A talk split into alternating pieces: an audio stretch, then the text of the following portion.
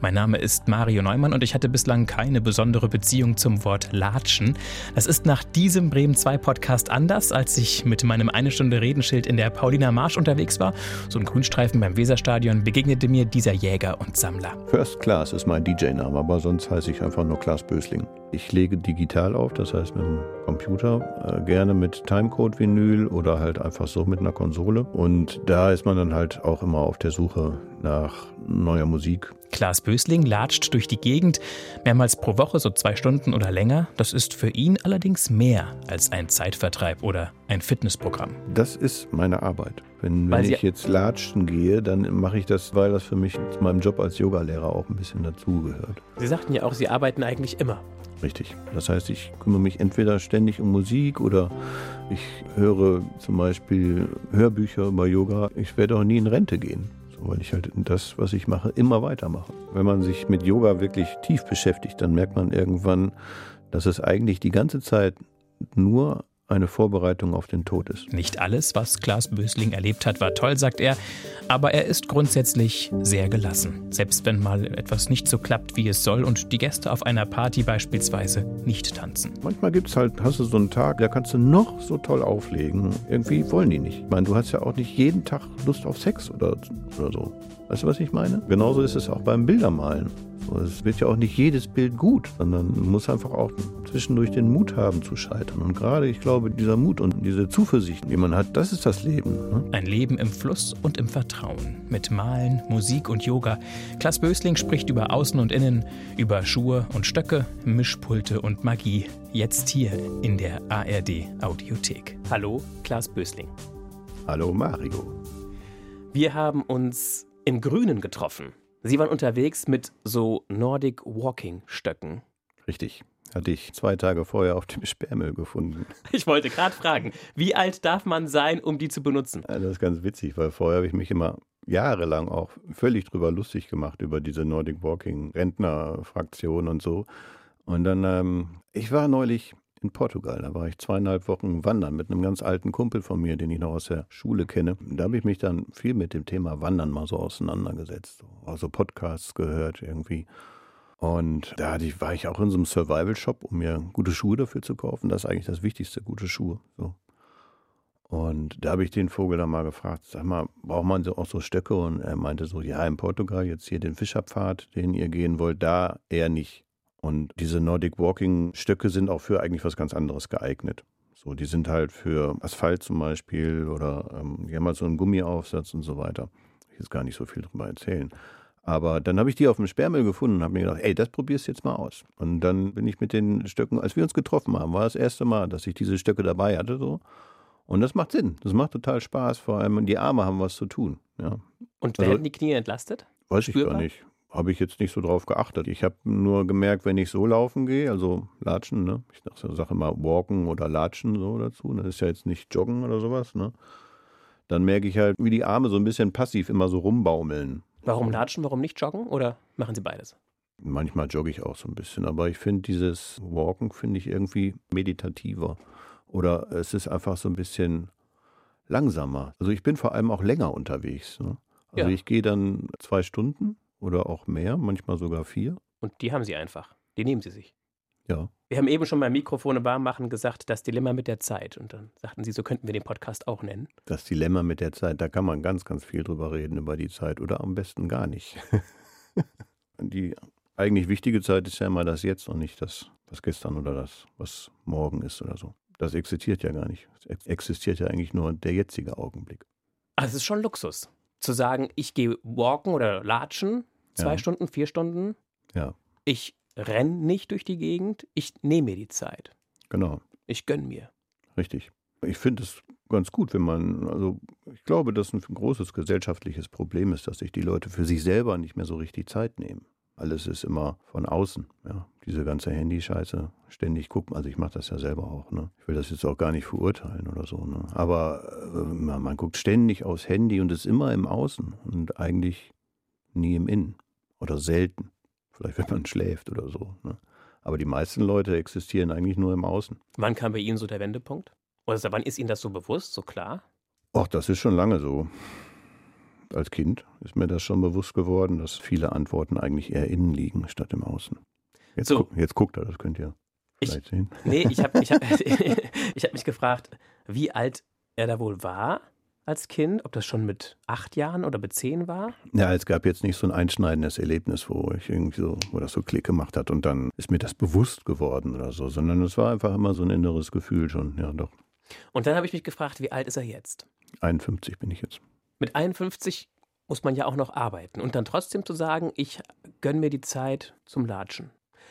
Das finde ich gut. Und ich finde es auch gut, dass sie richtige Schuhe sich besorgt haben vor der Wanderung. Ja. Nochmal ganz kurz, worauf kommt es da an? Ja, es kommt halt drauf an, was man für eine Tour macht. Wenn du jetzt eine richtige Bergtour machst, was ich aber noch nicht gemacht habe, dann brauchst du halt richtig festes Schuhwerk, mit denen du auch klettern kannst. Die müssen hoch sein und so weiter. Ne? Damit man Halt und, hat. Ja, genau. Und vor allem auch wasserdicht. Und äh, ich war jetzt in Portugal unterwegs im Sommer, richtig heiß. Es war immer schön Wind vom Atlantik her. Also das war wirklich auszuhalten.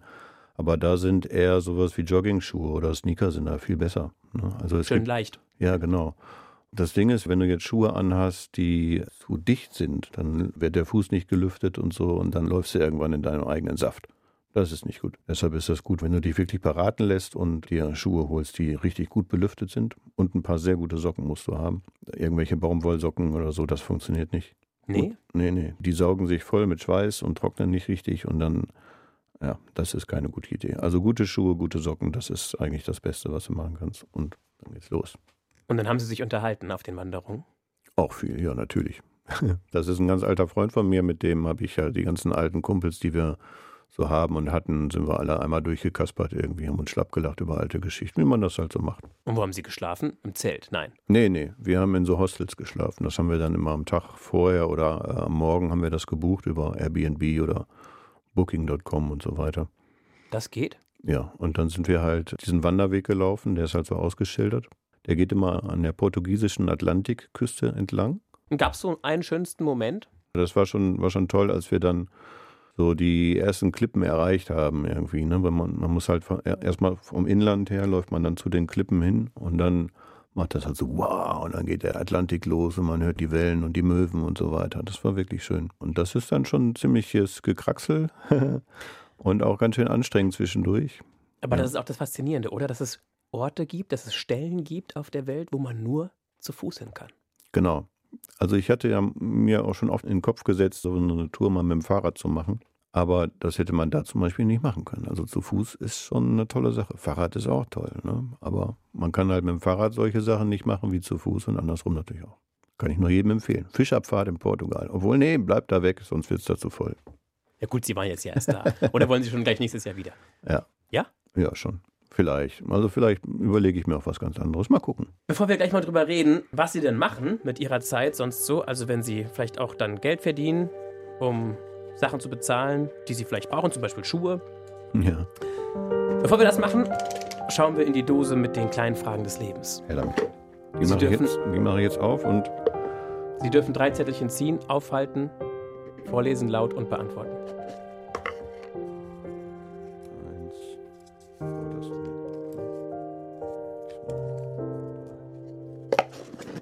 So. Das letzte Foto, das Sie mit Ihrem Handy gemacht haben, zeigt. Muss ich mal eben gucken. Moment. Das letzte Foto. Moment. Haben wir gleich. Achso, da war ich mit, mit meinem Sohn, der ist neulich zehn geworden, in so einem Indoor-Spielplatz und da habe ich mich in einem Bällchenbad fotografiert. Also ein Selfie im Bällebad. Genau. So, nächster Zettel. Gibt es bei Ihnen Käse, Müsli oder Marmelade zum Frühstück? Ja. Also alles. Mhm. In welcher Reihenfolge? Mal so, mal so. Welcher ist der Song Ihres Lebens? Oh, das ist eine gute Frage. Da gibt es so viele, aber eigentlich würde ich sagen Entre dos Aguas von Paco de Lucia. Das ging schnell. Warum dieser Song? Ich kenne den schon ganz lange. Ich habe diese Platte von meiner Mutter mal bekommen. Äh, Paco de Lucia, für alle, die das nicht wissen, ist ein Flamenco-Gitarrist.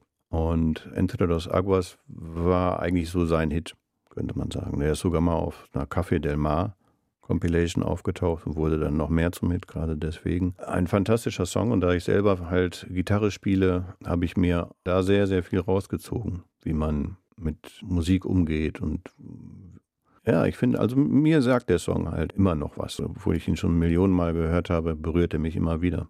Er hat eine unfassbare Dynamik auch, aber auch, ja, so eine, eine Schönheit. Das ist eigentlich eine Rumba, wenn ihr es genau wissen wollt. Hm. Ja, könnt ihr euch ja mal anhören. Jetzt habe ich gerade gedacht, Sie fangen an zu summen. Nee, leider nicht. aber wirklich schöner Song. Ach, jetzt bist du dran mit Sie. Sie können mir einen Gefallen tun und nochmal eine Bonusfrage beantworten. Eine weil Bonusfrage. Die mit dem Müsli hatten wir erst und die mit dem Song auch. Sie haben das Talent gehabt, die zu ziehen, die zuletzt erst gezogen wurden. Also, was kaufen Sie Gebrauchtes oder alles neu? Ja, ich kaufe gerne Gebrauchtes. Sogar sehr gerne. Auf dem Flohmarkt oder über den digitalen Flohmarkt? Alles. Es ist ja immer auch so ein bisschen so ein kleiner Beutezug, ne? Es hat was von Jagen und Sammeln. Auf jeden Fall. Ja, ja, das macht mir sehr viel Spaß, dieses Jagen und Sammeln.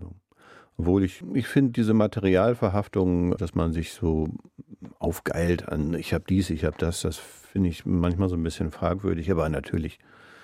Also durch, ich muss jetzt mal sagen, was ich mache. Ich bin professioneller Discjockey. Und ich bin Yogalehrer. So.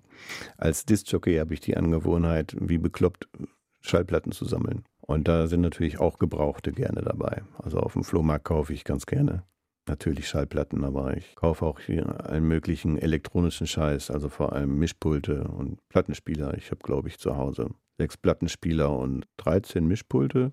aber so man kann weiter. immer nur eins benutzen, oder? Ja, ja, natürlich. Ja, ähm, ja, eigentlich schon.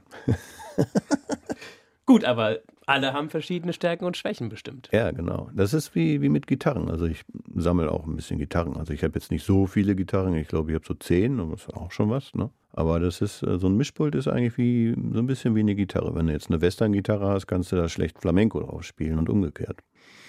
Es gibt halt Mischpulte, die sind halt für diesen Musikstil gut und andere Mischpulte für einen anderen zum Beispiel. Ich dachte, Mischpulte sind nur dafür gut, dass man das mischen kann. Ja, das sagt der Laie. Also, dass man den einen Plattenspieler leiser regelt, während man den anderen lauter regelt. Nee, nee. Und das Ganze wird dann abgegeben Ja, über ein Kabel an die Lautsprecher. Ja, schon. Aber wenn man sich ein bisschen damit mehr oder weniger auseinandersetzt, dann merkt man schon, dass zum Beispiel dieses eine Mischpult vielleicht doch eher für Hip-Hop geeignet ist und das andere eher für Techno. Woran liegt das? An den Platinen? Mit den Platinen, nein, daran liegt das nicht. Es liegt eigentlich eher daran, wie man die Sachen einstellt. Wo ich sage, das ist eher für Hip-Hop geeignet, das ist dann eher ein Mischpult, wo Bässe, Mitten und Höhen anders geregelt sind als zum Beispiel etwas, wo, wo man mehr mit Techno auflegt. Und da sind dann zum Beispiel auch Filter dran und so weiter oder Effekte und so. Das sind also nicht nur digitale Mischpulte, wo eh alles über den Computer geht, sondern Ja, ich habe auch natürlich digitale Mischpulte, aber ich rede hier gerade von äh, den alten analogen Mischpulten. So, jetzt ist es auch raus, Genau, lieber Klaas Bösling. Sie haben nämlich gesagt, als wir Sie getroffen haben, es war ja noch so ein freundlicher Kameramann dabei, weil wir ja so ein Filmchen immer machen für Instagram und Facebook.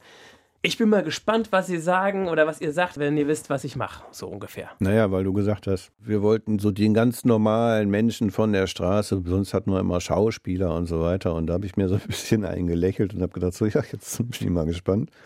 Weil so ein ganz normaler Typ bin ich, glaube ich, nicht. So, also ich habe jetzt nicht so dieses normale Berufsbild von wegen, ich mache von neun bis so und so viel dies und jenes und danach habe ich Feierabend, sondern ich arbeite eigentlich mehr oder weniger immer. Und auch oft abends und nachts. Ja, natürlich. Sie sind selbstständig, freiberuflich. Ich bin Freiberufler. Ja. Und deswegen können Sie auch tagsüber durch die Gegend latschen. Genau. Ich arbeite halt viel am Wochenende. Ich bin äh, Resident DJ in der Markthalle im Moment. Das heißt, da bin ich immer von 18 bis 22 Uhr und lege da Musik auf. Das ist eine Mischung aus Weltmusik und Soul mache ich auch viel. Aber ich, manchmal lege ich auch so ein bisschen smoothen Techno auf oder auch Hip-Hop gerne. Kommt drauf an, wo es mich halt so hintreibt. Ich habe da auch nie einen Plan für. Natürlich habe ich so Pfade, wo ich dann weiß, ah ja, jetzt geht's da und da lang. So, aber ich habe jetzt nie einen Plan, wo ich sage, so, auch heute mache ich mal nur Techno oder heute mache ich nur, nur das und jenes so, sondern ich gehe dahin, gucke, wie ist die Stimmung, wie ist meine Stimmung, wie ist die Stimmung der Leute, wie viele Leute sind da, was können die wohl vertragen heute und danach richte ich dann halt aus, was ich da auflege. Und wenn die Leute nicht tanzen, Die tanzen da sowieso nicht in der Markthalle. Das ist eher, naja, Hintergrundmusik könnte man das eigentlich auch nicht mehr so richtig nennen. Das ist gerade auch so ein bisschen die Schwierigkeit, das dann zu präsentieren. Ich mache jetzt nicht irgendein so Fahrstuhlgedudel. Das ist schon gute Musik, finde ich, oder eher anspruchsvoll, aber es ist jetzt auch nicht so laut, dass diese Aufforderung zum Tanzen da ist. Ich lege aber auch manchmal so auf, dass man tanzen könnte. Manchmal tanzen die auch, das passiert dann auch, auch in der Markthalle. Aber ich mache ja nicht nur das, ich mache ja auch Clubs. Aber ich muss noch mal kurz das verstehen. Ich kenne die Markthalle eigentlich nur als so einen Raum, der gegliedert ist durch verschiedene Stände und Buden und auch ein paar Stehtische und Möglichkeiten, sich hinzusetzen. Dann kann Ja. ich mir da was zu essen, was zu trinken holen und kann da sein. Genau, Und es gibt noch so eine Treppe, die hochführt zu irgendeinem größeren Shop. richtig. Ich glaube, die hat auch Haushaltswaren und so ein Kram. Mhm. Und ansonsten ist es eigentlich eher wie so eine Art Foyer. Und wie, also jetzt mal blöd gefragt, wieso leisten die sich den Luxus, dass da ein professioneller DJ hinkommt, um Musik zu machen? Weil es einfach toll ist. Weil es Atmosphäre schafft. Weil, und ja, Kundschaft. genau. Es, äh, was, was ich mache, ist Atmosphäre schaffen. Das ist halt das, was ich gut kann. Und das mache ich jetzt seit vier, fünf Jahren oder so. Aber es ist ja auch nicht der einzige Ort, wo ich auflege. Aber das mache ich halt gerade am meisten. Sonst bin ich halt noch Resident DJ, zum Beispiel in der Lila Eule. Ich habe früher im Modernes gearbeitet, teilweise im Loft. Oh, ich habe in Bremen habe ich hier eigentlich schon überall mehr oder weniger mal aufgelegt. So, ja. Auch Und- auf der Priminale und was weiß ich. Die klassische Hochzeit. Mache ich auch manchmal so. Ja, Wie viele Anfragen kommen und Das- wie viel davon lehnen Sie ab? das ist unterschiedlich. So. Jetzt in der Nach-Corona-Zeit? Oh, da ist wenig. Da ist sehr wenig im Moment. So. Das unterscheidet sich aber dann zu dem, was ich eigentlich so mache. So, ne? Also wenn man, wenn man eine Hochzeit auflegt, ist das schon was ganz anderes. Ne? Da ist man wirklich komplett Dienstleister. Das muss man dann auch wissen, wenn man sowas macht. Das ist eine sehr, sehr anstrengende Sache, sowas zu machen. Und da muss man halt auch oft über seinen eigenen Schatten springen und über seinen eigenen Musikgeschmack. Ja, Ich bin ziemlicher Jazz-Fan oder Soul halt und so. Und mit Schlager kann ich eigentlich gar nichts anfangen. Aber atemlos darf nicht fehlen. Eben. Und wenn man dann nicht atemlos hat oder das Auch auch, nicht, auch nicht spielen will, dann kriegt man manchmal richtig Ärger mit den Leuten so, ne? Haue. Ah, Nee, das noch nicht, aber ich habe ein paar Kollegen, denen haben sie schon mal Hauer angedroht, wenn die das jetzt nicht mal spielen, so, ne? Und da muss man dann halt wirklich auch mal über seinen Stolz drüber springen und sagen so, ja, ey, komm, egal, Hauptsache die Party rockt. Und dann kann man auch mal atemlos spielen und dann ist das auch okay. Aber es gibt so ein paar Sachen, die mache ich auf keinen Fall. Das Nämlich? ist ja Rechtsrock zum Beispiel. Wenn dann immer mehr Leute kommen und sagen, jetzt spiel doch mal das und das, dann sage ich, nee, dann bin ich hier der Falsche. Das sage ich aber auch immer im Vorgespräch. Und dann packe ich auch gerne meine Sachen und sage Tschüss. Das ist schon wie oft vorgekommen? Noch nie. Aber dass das überhaupt verlangt wird. Wo fängt Rechtsrock an? Ist diese eine Band Freiwild, ist das schon Rechtsrock? Ja, bestimmt. Also böse Onkels, Freiwild, sowas spiele ich nicht. Rammstein geht. Hm, Komme ich immer drum rum. So, Rammstein würde ich jetzt nicht als Rechtsrock einstufen, so, obwohl die für mich, die klingen irgendwie so. Dann, wieso kommst du drauf? Eben wegen diesem Brachialen und weil auch gewisse Ja, Leute, ich glaube glaube, ich, die. ich glaub, die meinen das auch gar nicht so. Ne? aber gewisse aber- Leute sympathisieren Richtig, die bedienen, die Ja. bedienen dieses, dieses Bedürfnis, was da ist. Ja, genau. Bei Leuten, die Rechtsrock gut Hm. finden. Ja, ich glaube, das geht denen aber auch ziemlich auf den Keks. Oder, oder ich weiß nicht genau, ich kenne die ja nicht, aber könnte mir das vorstellen. Musik, großes, ganz großes Thema bei mir so. Also, Und die erste Ausbildung war, war dann was? ich bin ausgebildeter Yogalehrer. Ich habe ein eigenes Yogastudio im Viertel. Und das war so die Entscheidung nach dem Abi, vor dem Abi? Ach, das war lange. Ich habe gar kein Abi gemacht. Ich bin in Essen groß geworden und bin da zur Schule gegangen und habe dann aber auch irgendwann sehr schnell gemerkt, so dieses normale Berufsleben, das liegt mir nicht. Ich bin eher künstlerisch begabt. Ich habe ganz lange gemalt. Ich habe auch irgendwie mein ganzes Leben lang schon Musik gemacht und aufgelegt. Ich hatte früher eine Band, ich habe Gitarre gespielt, ich spiele auch immer noch viel Gitarre und Percussion. Haben sie auch gesungen. Nee, selber produzieren, das Und- und sowas so- kann ich. Das klassische Ding ist ja dann so die Reaktion der Eltern, wenn sie hören, dass das Kind Künstler Ja. sein möchte oder keinen normalen Job machen möchte. Wie war das damals? Ja, die hätten sich das schon gewünscht, dass ich doch mein Abitur durchziehe und halt diesen normalen ähm, Weg so gehe. So, aber dafür, dafür bin ich nicht geschnitzt irgendwie. Da sind die ja auch mitverantwortlich für. Ähm, Schließlich sind das die Genspender gewesen für sie. ja, so ein bisschen schon. Ne? Das ist ja auch schon wieder eine philosophische Frage, wo wir vielleicht einen eigenen Podcast drüber machen könnten. Genspender. Ja, inwieweit ist man da veranlagt und inwieweit sozialisiert und so. Aber naja. Ja, aber auch für die Sozialisation würde ich ihre Eltern mitverantwortlich machen. Ja, schon. Also mein Urgroßvater, der war Pianist oder als Kompon ein bisschen Klavier gespielt und komponiert, so, aber also so eine unfassbar musikalische Familie habe ich jetzt nicht. So, ne? Aber bei mir ist das irgendwie ganz gut durchgeschlagen mit der Musik und mit der Kunst, doch, ja. So, und dann haben sie gesagt, also was wäre denn die Alternative gewesen? Die Schule war irgendwann zu Ende. Ja, genau. Und, ähm, Sie haben so einen Realschulabschluss bekommen. Ja, genau. Und da mussten Sie zur Bundeswehr. Nee, ich habe verweigert. Ich habe Zivildienst gemacht auf einer Schule für körperlich und geistig behinderte Kinder. Das habe ich sehr gerne gemacht. Das war toll da. Da habe ich dann auch den Musik- und den Kunstunterricht geleitet für die Kids. Das hat mir sehr viel Spaß gemacht. Genau. Ja, das ging ja schon dann steil los. Ja, genau. Und da hatte ich dann auch irgendwie, ähm, zwischenzeitlich habe ich gedacht, hey, ich, sowas mache ich beruflich, irgendwie, was weiß ich, Musiklehrer oder Kunstlehrer für Kids, so. Finde ich auch immer noch spannend, aber ich bin dann doch Yogalehrer geworden. Irgendwie. Als erste Ausbildung dann? Ja, aber das kam viel, viel später. So, dass, das heißt, Sie haben erst gejobbt? Ja, ich habe verschiedenste Sachen gemacht. So, aber, ähm, Als quasi Ungelernter? Ja, aber das meiste habe ich immer mit Musik verdient. Ne? Ich habe halt immer verschiedene Projekte gemacht, aber meistens mit dem Auflegen habe ich viel Geld verdient. Das heißt, dass Sie dann Zeit Ihres Lebens, Ihre Leidenschaft hernehmen, um davon zu leben. Richtig. Das ist wie genial auf der Skala von 1 bis 10? 10. Und es hat immer gereicht? Ja. Keine Privatinsolvenz gehabt? Nee, noch nie. Ich fühle mich vom Leben auch ganz gut getragen. Ich glaube, das ist so eine Vertrauensfrage. Wenn man sich vom Leben gut aufgehoben fühlt, dann kommen die Sachen zu einem. Und wenn man sich so die ganze Zeit einen Krampf macht, so, warum verdiene ich nicht genug Geld, dann verdienst du nicht genug Geld. Dann kann es auch vielleicht gar nie genug sein. Richtig. Jetzt ist schon wieder philosophisch. Ja, aber ich glaube, wenn man mit dem zufrieden ist, was man hat, so dann geht das eigentlich immer ganz gut. Was hatten Sie denn für Genspender? Ein Mann und eine Frau. Was haben die gemacht, um Geld zu verdienen? Mein Vater hatte eine Firma für Heizungs- und Klimatechnik und meine Mutter war Sekretärin in einem Architekturbüro. Das heißt, Ihr Vater hat Ihnen gezeigt, wie man einen Betrieb führt und was es heißt, selbstständig zu nein, nein, nein. arbeiten? Nein, nein, das habe ich alles selber gemacht. Ja gut, aber er hat einen Laden geleitet. Ja, das war seine Firma. Ja, ja, genau. Mit ein paar Angestellten. Richtig. So fünf, sechs Monteurautos. Nee, nee, ja, Autos schon, ja. und irgendwann, also ich bin dann aus Essen irgendwann nach Bremen gezogen, weil meine erste Freundin von mir ein Kind erwartete. Und dann bin ich aus Essen halt hier hingezogen nach Bremen. Dann habe ich halt auch länger überlegt, was mache ich denn jetzt hier weiter? Immer nur Musik und Malen, das ist jetzt ein bisschen wenig. Ich brauche irgendwas, was so ein bisschen handfester ist. Aber erstmal war es doch toll. Sie konnten eine neue Stadt entdecken. Eine neue ja, Szene. Schon, aber ich habe halt, ich habe halt auch viel da zurückgelassen. So. Ich war ziemlich bekannt damals in Essen mit meiner Band und mit dem, was ich so mache. So. Ich hatte ganz gute Bookings und. Da waren Sie dann auch schon 30 rum. Ja, mit 33 bin ich hier nach Bremen gezogen. Und dann kam die Yoga-Nummer. Genau. Okay. Und dann, als ich hier in Bremen gewohnt habe, hab ich, musste ich dann eigentlich nochmal von vorne so ein bisschen anfangen. Ne? Bis man dann so sein Netzwerk aufgebaut hat, wo einen die Leute buchen, die Clubs, dass man ein bisschen bekannt wird und so weiter. Das hat ein bisschen gedauert. Das ging dann aber auch irgendwann. So, man muss halt ein bisschen fleißig sein. Also, ne? Und einen Künstlername haben Sie nicht, oder? First Class ist mein DJ-Name, aber sonst heiße ich einfach nur Klaas Bösling.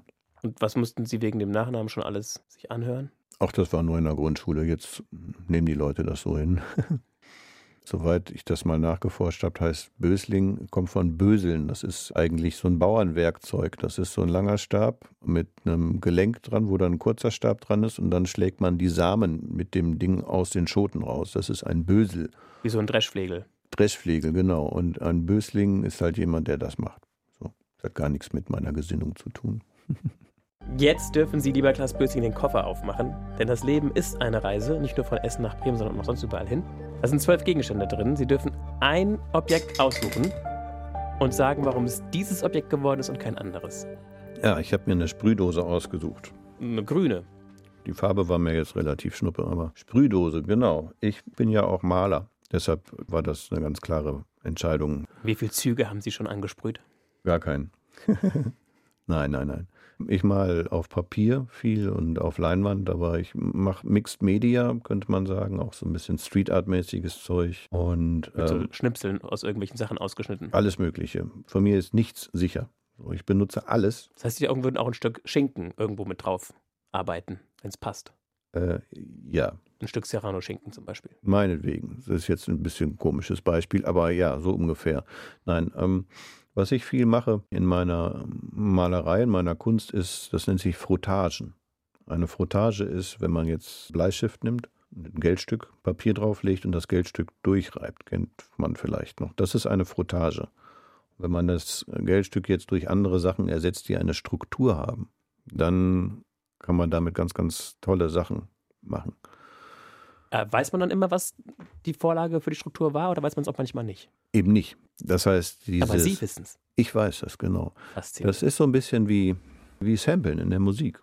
Ja, man nimmt Sachen, die sind schon da und dann setzt man die aber in einen anderen Zusammenhang. Und ich mache ganz viel mit Graphitblöcken und Papier. Das heißt, ich lege Papier irgendwo, meinetwegen auf einen Gullideckel. Und dann pause ich mir den durch. So vielleicht auch nur einen Teil davon. Oder ich verschiebe das Papier oder sonst irgendwas. Ja. Und verfremde das immer mehr. Und dann gucke ich da assoziativ drauf und von da aus male ich dann weiter. Genau. Schön. Ja. Deshalb kam diese Dose. Und sprühen tun Sie auch ab und zu dann. Äh, Mit verschiedenen Kappen, die man oben drauf packt. Ja, genau. Habe ich noch nicht so richtig viel mitgemacht, aber Sprühen finde ich super interessant. Also ich habe viel Zahnbürste und sowas, ne?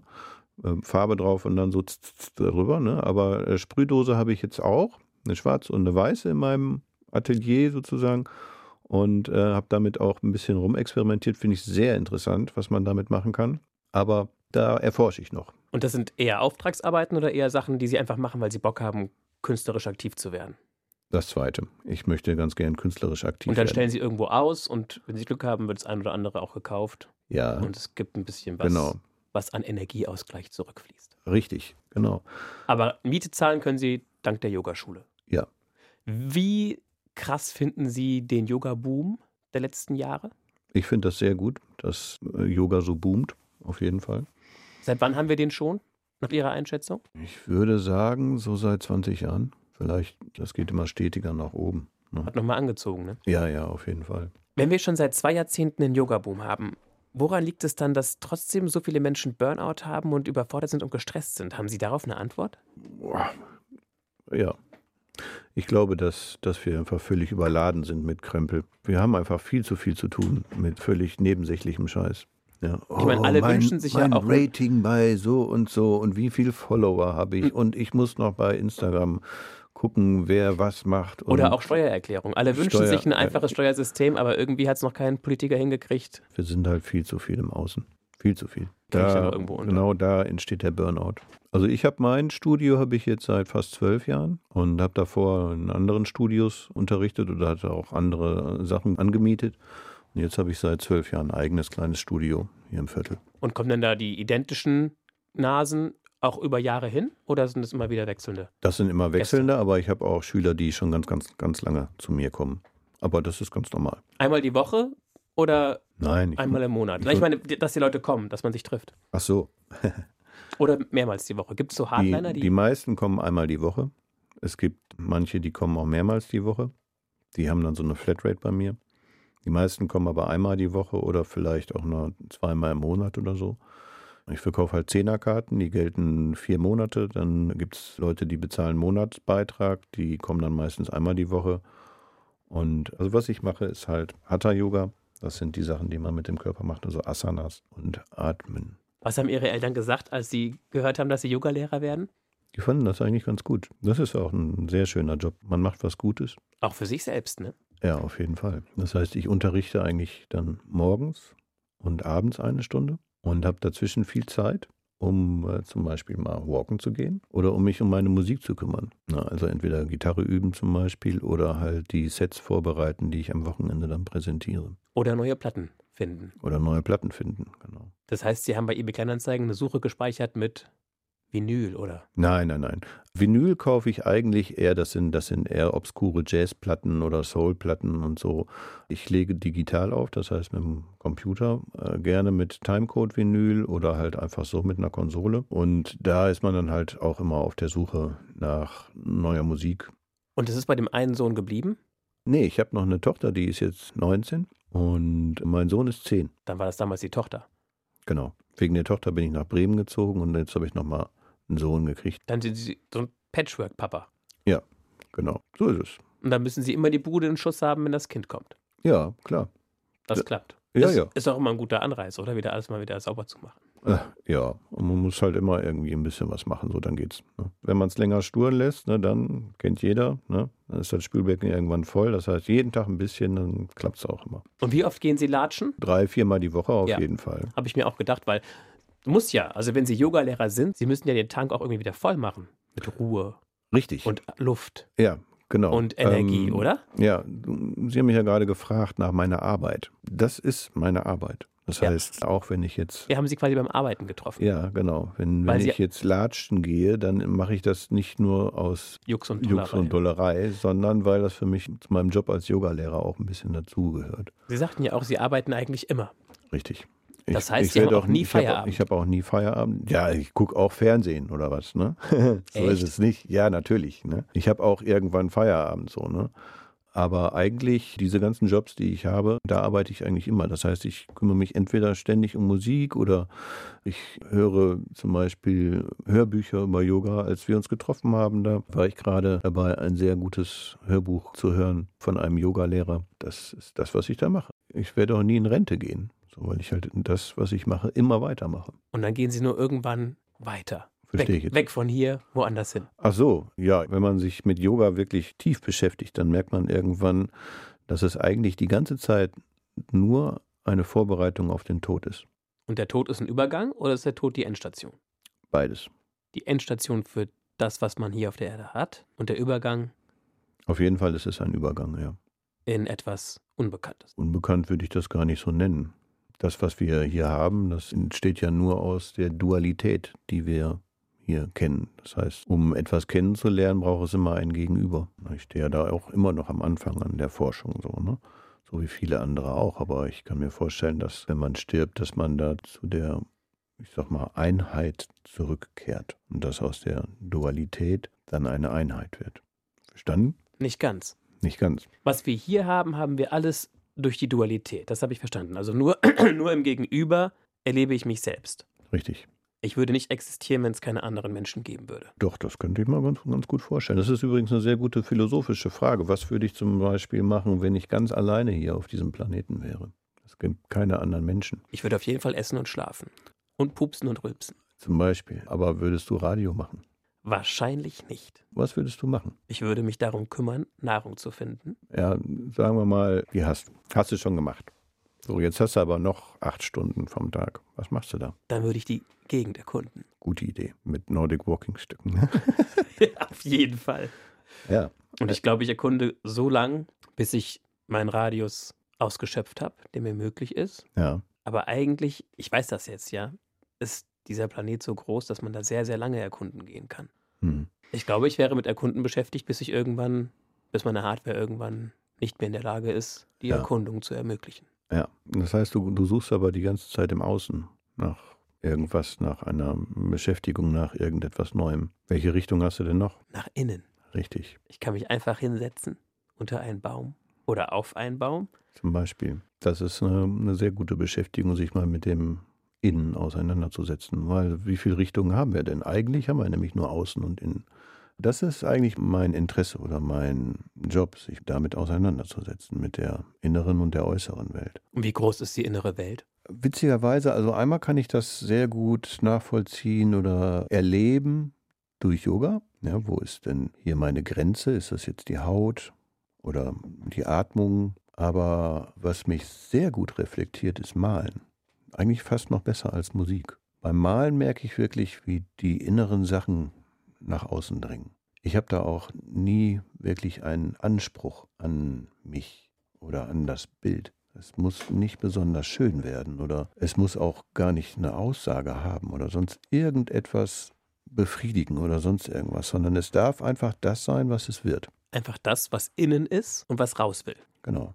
Wertfrei einfach immer weiterzumachen. Bis es irgendwann einen Zustand erreicht hat, das muss noch nicht mal zu 100% fertig sein, aber es muss mir etwas sagen. Ja, ich kann jetzt auch einfach nur einen Strich aus Papier malen. Das sagt mir aber noch nicht so richtig viel. Das heißt, ich mache dann einfach immer weiter. Noch ein Strich, noch ein Strich, bis dann plötzlich irgendwas sich herauskristallisiert, wo ich merke, ach, guck mal, da ist irgendwas, jenseits von Worten. Da kommen diese drei Jobs, die ich mache, eigentlich ganz gut zusammen. Also das Malen, das Yoga und ähm, Und die Musik. und die Musik. Wenn ich alleine auf dieser Welt wäre, ich würde trotzdem weitermalen. Auch wenn da keiner wäre, der sich diese Bilder anguckt. Ich würde trotzdem auch weiter Musik machen und auch für mich selber auflegen. Auch wenn keiner da ist, der das anhört. Warum? Weiß, kann ich gar nicht so genau sagen. So, ich habe so das Gefühl. Weil es ihr Leben ist. Ja, ich habe so das lässt Gefühl, es ist, es ist ja nicht nur ich, der dazu hört, sondern da ist auch noch irgendwas anderes, was mir zuhört. Der große Geist. Ja, meinetwegen. Gott. Wenn man den so nennen will. das Universum. Zum Beispiel.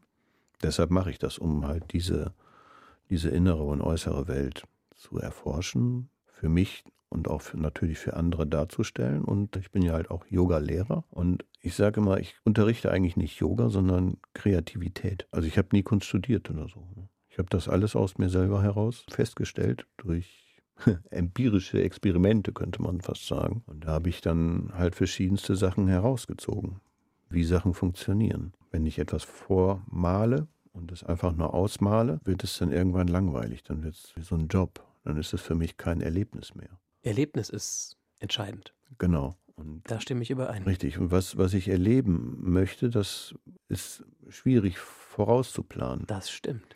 Wenn ich zum Beispiel in den Urlaub fahre oder in eine neue fremde Stadt, ich kann mich vorher mit einem Reiseführer auseinandersetzen und sagen, boah, da gehe ich hin, da gehe ich hin, da gehe ich hin und das dann so abklappern und dann weiß ich auch schon vorher, was ich da sehen werde oder ich gehe einfach hin und lass mich treiben. Ich finde beides gut. Und beides hat genau seine Berechtigung. Also ich bräuchte zwei Tage in einer neuen Stadt. Ja. In der ersten lasse ich mich einfach treiben. Und beim zweiten Mal gucke ich mir an, ach guck mal, da ist noch. Ja, als Geheimtipp irgendwo empfohlen genau. worden. Mhm, richtig. Ich glaube auch, dass beide Wege zu einem Erleben führen. Durchaus, auch wenn ich mir das vorher überlege, mit Hilfe des Reiseführers oder auch mit Hilfe von irgendwelchen Insider-Tipps von Freunden, Bekannten, das möchte ich mir anschauen, das habe ich vor, das möchte ich mitnehmen, dann weiß ich dennoch noch nicht, wie es dann dort sich anfühlt wie es riecht, was geschieht, was ich empfinde in dem Augenblick. Das ist ja auch abhängig davon, in was für einer Stimmung ich da hinkomme. Klar, es gibt Orte, wenn ich da hinkomme, dann machen die was mit mir, auch wenn ich in einer komischen Stimmung bin. Aber wenn ich ganz, ganz komisch irgendwo hinkomme, dann werde ich den Zauber, die Magie dort gar nicht erfassen oder greifen können, behaupte ich mal.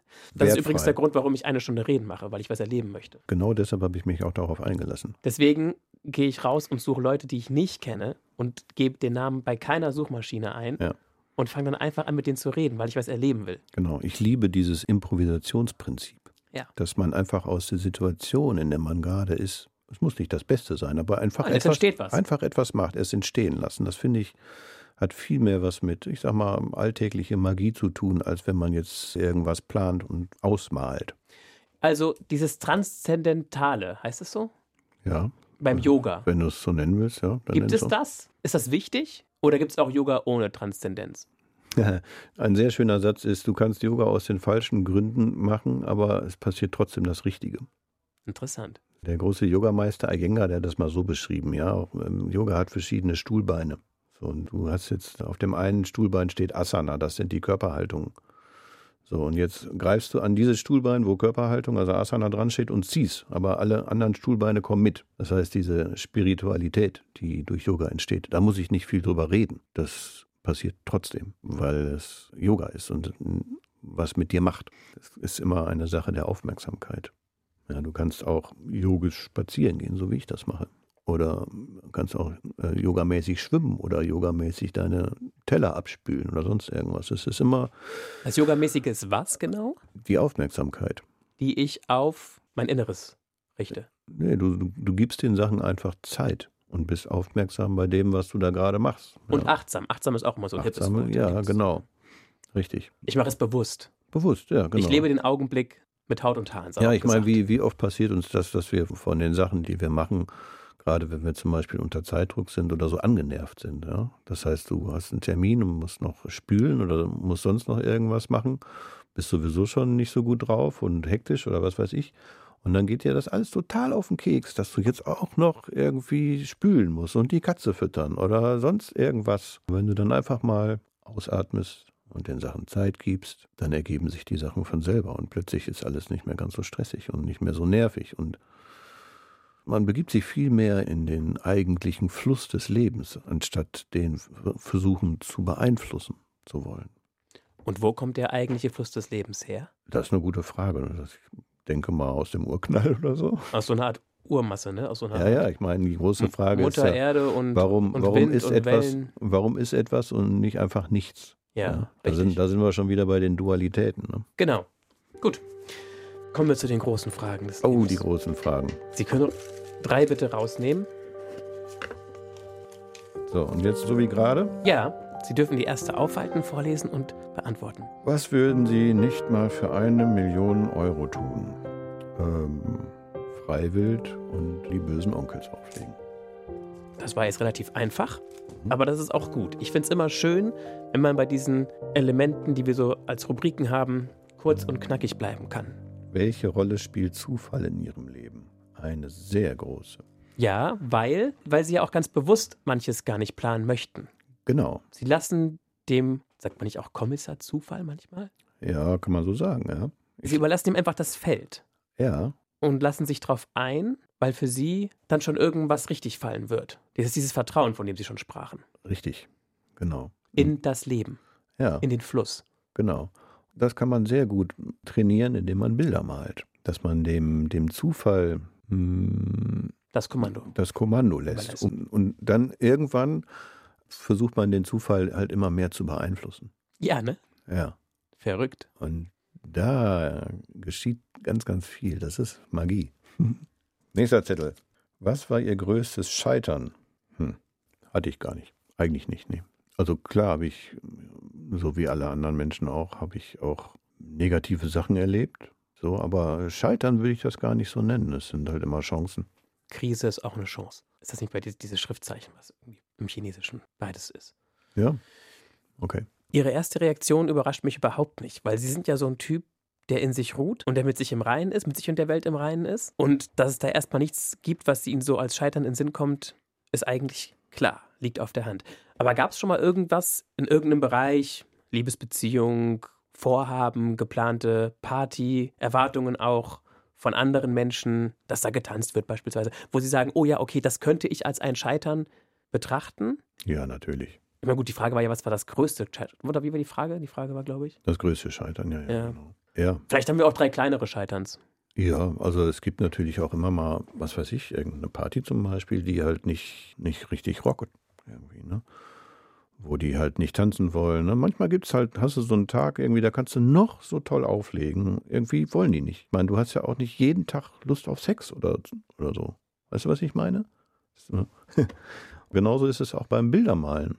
So, es ist ja auch nicht, wird ja auch nicht jedes Bild gut, sondern man muss einfach auch zwischendurch den Mut haben zu scheitern. Und gerade, ich glaube, dieser Mut, dieser Mut und dieser, diese Zuversicht, die man hat, das ist das Leben. Ne? Das Und macht die das macht das. Scheitern auch legal und ja, erträglich. Ja, natürlich. Und deswegen, aber wenn Sie jetzt so ein bisschen länger drüber nachdenken, lieber Klaas Bösling, gibt es irgendwas, wo Sie vielleicht doch auch sagen, naja gut, wenn wir ein größtes Scheitern definieren müssten, Jetzt bei mir persönlich. ja, dann vielleicht, vielleicht auch vom Außen her, wo andere vielleicht die Erwartung hatten, dass dieses und jenes sich da entwickelt oder daraus wird.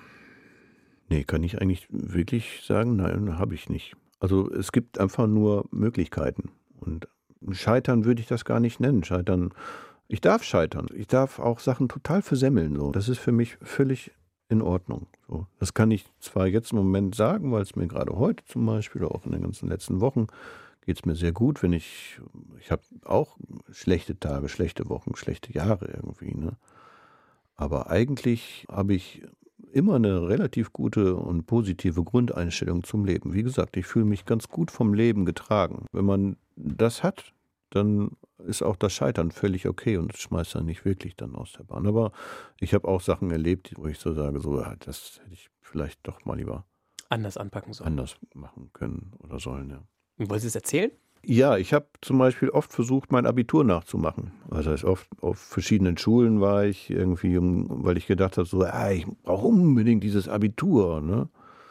Damit ich dieses und jene erreiche. So, ne? Und da bin ich immer wieder gescheitert, weil dieser Sog, den die Kunst auf mich hatte, der war so stark, dass ich mich nicht wirklich auf Schule konzentrieren konnte. Okay. Sagen wir das mal als Scheitern so. Aber eigentlich ist es ja auch wieder so ein positives Scheitern, weil Ja, aber, aber wenn Sie es tatsächlich mehrfach versucht haben, also auf, wir würden ja schon zwei Anläufe reichen, wenn's, vielleicht waren es ja sogar drei, ja, zwei. ja, mit, mit verschiedenen Kursen oder Schule für Erwachsene oder sowas Genau. in der Art, dann ist das ja schon bemerkenswert. Ja. Für Sie kein negatives Scheitern? Ja, am Anfang schon. Da habe ich gedacht, ah, Jahre verschenkt, wo ich eigentlich hätte, was weiß ich, mehr Musik machen können, mehr Bilder malen können. Und ja, jetzt habe ich hier ne, versucht, dieses bescheuerte Abitur nachzumachen. Wofür? Um mich irgendwie vor, vor auf einem Papier irgendwie gut zu stellen, vor anderen Leuten gut zu Ja, ich habe ja hier Abitur. Tada. So. Das war vielleicht ein Scheitern, was dann im Nachhinein mir aber gesagt hat, so das, was, was du machst, das ist gut und richtig. Steh einfach zu, zu dem, was du machst. Und das ist anscheinend der richtige Weg. Ein bisschen speziell ist es schon. Auf jeden Fall. Ich kann, also auch wenn ich mich so von außen betrachte, das, was ich, was ich mache und wie ich das so lebe, meine Einstellung ist oft vielleicht nicht so ganz konform mit der Mainstream-Gesellschaft. Mainstream-Gesellschaft, ja, auf jeden Fall. Und müssten jetzt mehr Leute wie Sie werden oder müssten Sie ein bisschen mehr wie der Rest der Leute werden? Oh, Oder beides? weiß ich nicht genau. Ich finde es eigentlich ganz okay, so wie es ist. So. Ich würde ganz gerne mal ein Bild von mir zeigen. Ich habe nämlich eins mitgebracht. Guck mal, habe ich mal eine Postkarte, die kannst du auch behalten. Dankeschön. Ich sehe darauf Gesichter, ein Fahrrad, einen Daumen nach oben. Es sind eins, zwei, drei, vier, fünf, sechs Gesichter. Mhm.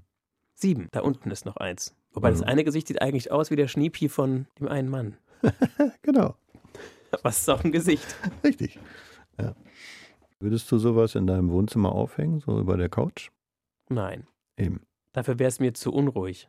Diese Gestalten, die entstehen einfach so. Stell dir das wie, wie Träume vor, wo halt die Assoziationskette von ganz kleinen Sachen so angetriggert wird und plötzlich entstehen Bilder. Und die male ich dann einfach nach. Und dann ergibt sich irgendwie sowas wie eine Handlung. Merkst du das? Irgendwas passiert da, aber du kannst nicht wirklich sagen, das und das. Und dieser Daumen hoch, der sich ja auch so nach vorne schiebt und dadurch also fast ein Fünftel des ganzen Bildes einnimmt, Mhm. der bestätigt ja alles. Alles kriegt dadurch irgendwie so ein Daumen hoch Siegel. Das sind viele Stimmungen drin und viele Spannungen. Richtig. Und dann eben dieser Gleitende mit dem weißen Vollbart ohne Haare und den Hasenohren, Mhm. der irgendwo irgendwas anvisiert, Mhm. wo er hingleitet. Also es ist ein Bild, da passiert was in einem, wenn man es anguckt. Es ist nicht irgendwie ein Blumenstrauß oder eine schöne Landschaft, wo man so drauf guckt und sagt, so, oh, das ist schon gute Technik oder sonst irgendwas. Es ist ein Blick ins Innere. Merkst du das? In ihr oder mein Inneres? Beides. Das funktioniert in beide Richtungen. Ich habe noch was mitgebracht. Das ist eine CD. Richtig. Auf dem Cover ist eine Gitarre zu sehen Genau. Und diese und Gitarre zwei ich, mal, Damenschuhe. die Gitarre habe ich mal auf dem Sperrmüll gefunden. Die ist über 100 Jahre alt. Bossa M. Casa. Genau, das ist eine CD, die ich mit meiner Ex-Freundin mal produziert habe, die ganz toll singt. Und da spiele ich alle Instrumente, außer ein paar Samples habe ich da benutzt, Schlagzeugsamples. Und sonst spiele ich Gitarre, Bass, Percussion, alle Shaker, Effekte und so weiter. Von 2021. Dann ist die Beziehung noch nicht lange vorbei. Richtig. Es wäre Jahr. Corona zu Ende gegangen. Genau. Aber nicht wegen Corona. Letztes Jahr im September. Genau. Und die darfst du auch behalten. Ist die Trauerphase schon abgeschlossen? Weiß ich noch nicht. Mal so, mal so. Aber Genau. Sie haben ja schon gesagt, dass es Ihnen gut geht. Dass Ja. Sie gerade gute Wochen und Monate haben. Ja, ja, also mh, es war auch mal anders. ne. Aber im Moment habe ich mich wieder ganz gut aufgebaut. Portugal hat mir gut getan, dieses ganze Walken und das Yoga natürlich und so. So, die Frage, die ich schon die ganze Zeit stellen will. Ja. So ein Typ wie Sie, so ein Künstler, ein Lebenskünstler, der der Energie nachspürt, die da ist, der Zeit hat, der ein Vertrauen hat ins Leben, der sich gut getragen weiß, der ist doch super, super attraktiv. Also wie ist das für Sie? Wie ist die Verbindung, die innige Verbindung auch zu anderen Menschen? Gut, ja, ja. Also es sind Komm, ich komme dauernd gut, gut klar mit allen Leuten. eigentlich. irgendwelche Leute hinter Ihnen her, die Sie haben wollen als Partner. Ist jetzt nicht so, dass ich mich äh, überhaupt nicht retten kann vor Anfragen. So, nee, eigentlich nicht. Man stellt sich das vielleicht so, so vor, oh, der ist DJ und da stehen die. Und Yogalehrer. und Yoga-Lehrer, da stehen die Mädels, das ist überhaupt nicht so. ne? Man stellt sich das immer sehr romantisch vor, aber eigentlich ist das nicht so. Man denkt auch immer, dass wenn man, wenn man Rockstar ist oder äh, sonst irgendwas, dass einem die Groupies da total hinterherlaufen. Das ist vielleicht ab einem bestimmten Level so, aber eigentlich, ich bin der Erste im Club, der da hingeht und anfängt Musik zu machen. Ich bin der Letzte, der, der da geht. Ne? Wenn das Putzlicht angeht, ist mein Job zu Ende, da sind alle schon weg. So. Ich glaube, dass die Menschen, die so zu mir zum Yoga kommen, die mögen mich als, als Mensch halt ganz gerne, weil ich, weil ich immer auf Augenhöhe mit denen bin. Ich mag dieses, dieses Gefälle nicht. Ich bin hier der Yogalehrer und der, und der Chef. So. Und ich weiß mehr als du. Das finde ich total ekelhaft. Das ist das, was Werbung macht. Da, mm, das finde ich nicht gut. Das suggestiert dir immer so, du bist nicht genug, dir fehlt was. Und das will ich nicht. Auch in meinem Yoga-Unterricht nicht. Klar, vielleicht kann ich mich besser nach vorne beugen als mein Schüler oder so. Das heißt aber nicht, dass ich deshalb besser bin, oder? Darum geht es im Yoga überhaupt nicht. Kommen auch Männer zum Unterricht? Ja, natürlich. Aber weniger als Frauen, oder? Dadurch, dass ich selber ja ein Mann bin, kommen bei mir wahrscheinlich mehr Männer hin, als wenn ich jetzt eine Frau wäre wahrscheinlich. Aber, Also der Anteil rein aber der Anteil ist schon eher, eher, betrachtet. eher F- Frauen. so ein Fünftel Fall. Männer vielleicht. Nee, ich sag mal so ein Drittel Männer habe ich. Das ist schon viel. Ja. Das ist mehr als ein Viertel. Gut gerechnet. Ich habe mir gerade so eine Torte vorgestellt. Ich habe mir das als Dreiviertel oder Vierviertel Takt vorgestellt. Ja, jeder hat so seine, Imagina Genau. seine Imagination in sich drin. Mhm. Was ich mache, das nennt sich Feed-Up-Yoga. Das ist ein Yogamöbel, das ist ein Feed-Up-Hocker. Da kann man den Kopf reinstecken und äh, den Kopfstand machen, ohne dass man auf dem Kopf steht, sondern man steht halt auf den Schultern. Das ist so ein bisschen, man könnte sagen, mein Alleinstellungsmerkmal gegenüber anderen Yoga-Studios, dass ich halt sehr, sehr viel mit diesem Kopfstandhocker arbeite. Gibt es noch irgendwelche Pläne, irgendwelche Dinge, die Sie auf jeden Fall noch reißen wollen? Projekte, die Sie angehen möchten? Ich würde ganz gerne mal ähm, so einen richtig langen Walk machen. Also ich würde mir, ähm, vielleicht mache ich das nächsten Sommer, würde ich ganz gerne so ein Zelt kaufen und dann einfach mal wirklich zwei, drei Wochen einfach wandern gehen. Und irgendwas Künstlerisches? Was Künstlerisches. Ja, was ich mir jetzt gerade ausdenke, ist, dass ich halt die, diese Kunst, also diese Bilder mit der Musik in Zusammenhang bringen möchte. Wir nennen es einfach mal Dia-Show, Slideshow. Slideshow oder Videoanimation von meinen Bildern machen, die zu den, zu den Sachen, die ich auflege, dazulaufen. Ich mache ja nicht nur Musik zum Tanzen oder die so schön zum Zuhören ist, sondern ich mache auch sehr abstrakte Musik. Soundcollagen einfach nur. Mit Ähm, Geräuschen mehr als mit ja, Melodien. ja, es ist halt auch eher Kunst. Es ist äh, ne, Auch so ein bisschen neue genau. Musik mäßig. Ja, es sind auch, ja, wie, wie ich mit den Bildern arbeite, mit so Samples. Ja, Collagen. Die lasse ich auch einfach entstehen, genau wie ein Bild. Diese Art von Musik, die kann man ja eigentlich keinem wirklich vor, zumuten, Zumuten. oder vorstellen, weil die dann denken so, ja, was will der denn jetzt von mir? So. Und deshalb habe ich gedacht, man müsste dem einen anderen Zusammenhang geben, was dann halt mit den Bildern halt viel besser funktioniert. Das heißt, Sie würden dann irgendwo auflegen und würden dazu eben die Collagen, Ja, ich möchte gerne eine Zeigen. Performance machen. Ich möchte Ja, eine, eine eine Art Auftritt. Genau, ich möchte einen Auftritt damit machen, wo halt meine Bilder als Visual dazu gezeigt werden. Und Sie legen auf. Genau, und ich lege dazu auf. Zum Teil auch extra dafür konzipierte Sound. Das weiß ich noch Elemente. nicht. Das, das steht noch sehr am Anfang. Das habe ich vor. Lieber Klaas Bösling, wenn Sie so einen Strich ziehen, Ja. 51 Jahre, was ist bis zum heutigen Tage so die Geschichte Ihres Lebens? Wie bringen Sie es auf den Punkt? Woran machen Sie es fest? Mehr oder weniger so, eine, so ein Resümee, was, was finde ich gut, was finde ich schlecht. Und Oder- wofür stehen Sie?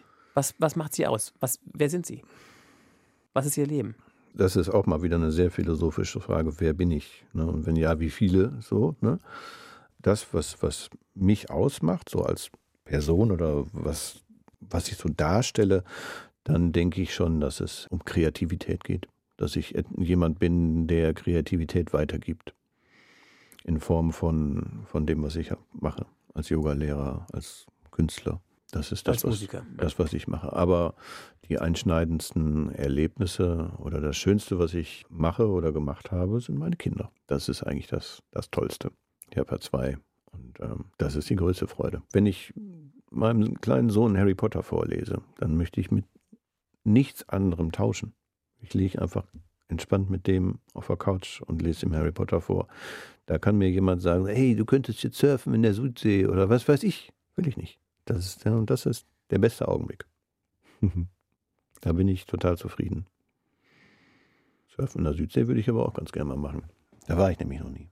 Das heißt, die Geschichte Ihres Lebens ist kreativ in Gemeinschaft zu sein, für Ihre Kinder da zu sein, in sich selbst zu ruhen, mit anderen auf Augenhöhe, Yoga zu machen, zu Musik, zu fühlen, sich zu bewegen, zu tanzen, zu feiern Ja, und einfach zu leben. genau. Ja, vielen Dank, Gerne. Klaas Bösling, dass Sie sich Zeit genommen haben für dieses Erlebnis hier ja, heute. ich fand es sehr interessant und sehr schön dir. Sie haben mich überrascht mit all dem, was Sie noch so aus dem Hut gezaubert haben. Mhm. Ich bedanke mich herzlich für die CD und die Bilder und Flyer. Ja, demnächst kommen, kommen Sie mal in mein Yoga-Studio und dann machen wir mal einen Feldversuch. Ein Feldversuch. Sie meinen, wie, wie ich falle. Nein, einen Kopfstandhocker zum Beispiel. Wer gerne weiterhören möchte und sagt, jetzt hat mir jemand, der hat mal Gitarre gespielt in einer Band. Ähm, wie wäre es mit jemandem, der mal Bass gespielt hat in einer Band? Das ist Thomas Gottmann. Punk Papa Perfektionist ist der Titel der Folge. Oder wer sagt, Künstlerin, lieber bitteschön, Abenteurerin, jawohl, das ist Martina Ernst. Aus der guten Frau sprudelt es nur so heraus. Sie ist Autorin und erzählt über ihren ersten Roman, der auf den Seychellen spielt. Ich bin Mario Neumann. Wir hören uns.